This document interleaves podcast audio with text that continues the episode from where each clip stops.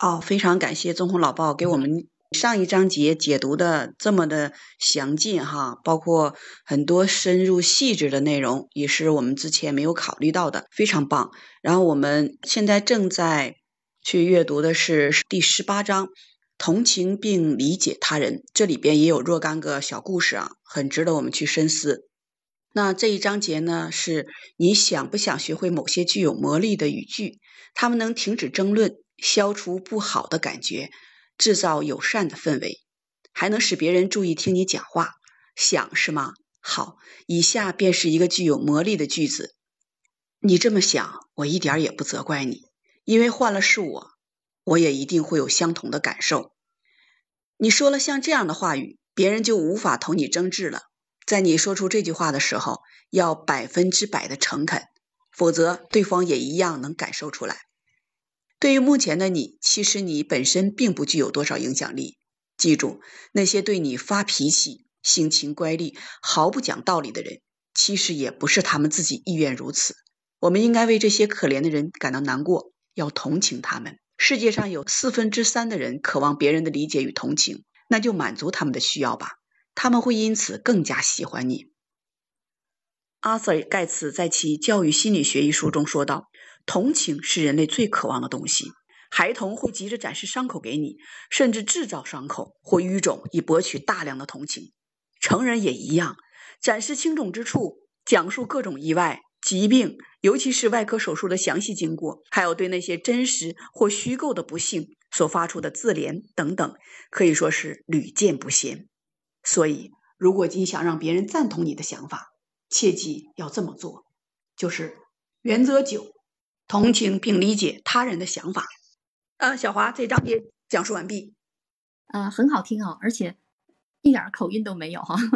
我觉得平时上海教练他那个聊天的时候就特别有意思哈，就东北人的那种特有的那种幽默感。但是他读书的时候一本正经的样子又吸引了我，非常的好听，而且。最后的一段啊，突然让我看到，就是这个孩子，比如说急着展示伤口，或者成人讲述手术的经过，居然是希望能够诱导别人同情心。这个我感觉我以前还没有特别想过这个问题啊。我们家孩子经常会这样。哎呀，妈妈，我的胳膊，我的脚崴了，我的这块肿了，你没看到吗？他会经常去这么说。然后他是个男孩，啊，是个男孩子。然后他之前吧，一直是。比较皮实，很忽略自己的这些病痛，但有的时候他可能确实是比较难受的时候，他就会很像小女孩那样，很娇弱的就跟我说这件事情。呃，目的真的就像这个书中说的，他想要通过自己的这种伤痛来引起别人的同情，然后我就会立马把云南白药拿出来给他喷一喷、抹一抹、吹一吹，让他感知到啊，他这个疼痛确实是值得让人同情的，然后他心里会很舒服。然后整个的情绪状态就会很好。其实我觉得通过这一章节的描述当中，无论是说伟大的歌唱家也好，艺术家脾气有一些比较怪异的，还是说像我们普通的正常的老百姓小孩子也好，其实对于别人能够去同情自己这件事情，嗯，每个人心里都有这种需求。如果能够被别人同情到的话，那自己的内心会感觉到有特别大的认同感，会很舒服。应该说某种情况下是一种情绪的安慰剂吧。从这个心理来说的话，其实卡耐基在这一章节当中阐述的很清楚，人人都需要。但如果我们忽略别人的感受，可能只站在自己的角度的话，不去考虑对别人那种感受的理解，那这个问题就会变得啊，你漠不关心我，你对我并不很在意等等这样一系列的抱怨。所以很多时候，他这个是可以去让我们意识到应该怎么样去给予别人关注。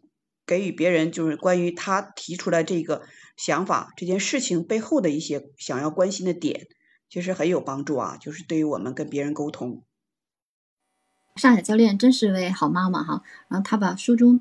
读到的很多的东西，我相信这个，因为不是他读本书才有，他自己本身呃已经有很多这方面的这样的一个意识哈，所以才会这样的去应用到自己的生活当中。真的是这样的融会贯通，可能会让我们真正的从这个当中受益啊。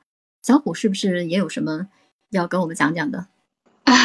就是呃，我这个上一节和这一节哈，我一直都在听我们的嘉宾讲，然后上海教练讲的，我刚听的也非常投入。嗯，然后呢，他讲到这个关于就是对别人表现出这种同情和理解啊，这种重要的价值在。呃，我们前面那一章节的时候，他也在提出一个疑问，就是我们有时候。对于对方来讲，我们可能要去从对方的角度去考虑问题。那么同时呢，有一个问题就是说，我们有时候牺牲自己的利益，或者是很违心的去迎合啊，或者怎么样，可能也不是一个正确的方向。那么刚刚呢，老鲍呢，我们的新朋友啊，他在跟我们讲了很多很多的方法。就在听的过程中，我也想到一个另外一个呃观点啊，这个观点可能跟这个我们今天讲的也不冲突。他就是在讲啊，就是我们。在和人的这个，他用的词是竞争哈，人和人之间总会有竞争，有时候会需要让还是不让，在这个点上呢，给出的这个见解，我觉得也很适合我们今天在这里再分享一下。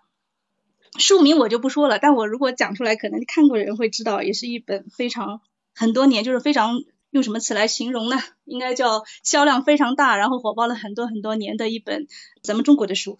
它里面讲的就是说这个原则哈，两个人相争，说万物都是相互竞争，异类所食，食物不同，竞争还不激烈，唯有同类之越相近，竞争越激烈。然后他就说到啊，当我们真的是处在一个就是双方必须有一方受损的这个情况下，他给的建议哈是，如果我们呃和对方竞争，那么竞争的一个。底线呢，就是说我们一定要去争的话，那么就是争到我能生存就可以了，不要把对方赶尽杀绝哈。那么如果我们要让的话，也是一样的，就是我退让，前提是我自己还能生存。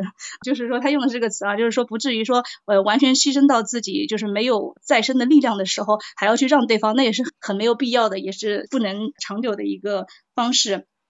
当然，这是极端的情况，就是我们非常需要去判断挣扎的一个情况。但是更多的情况呢，是有更好的选择，就是双方都有利。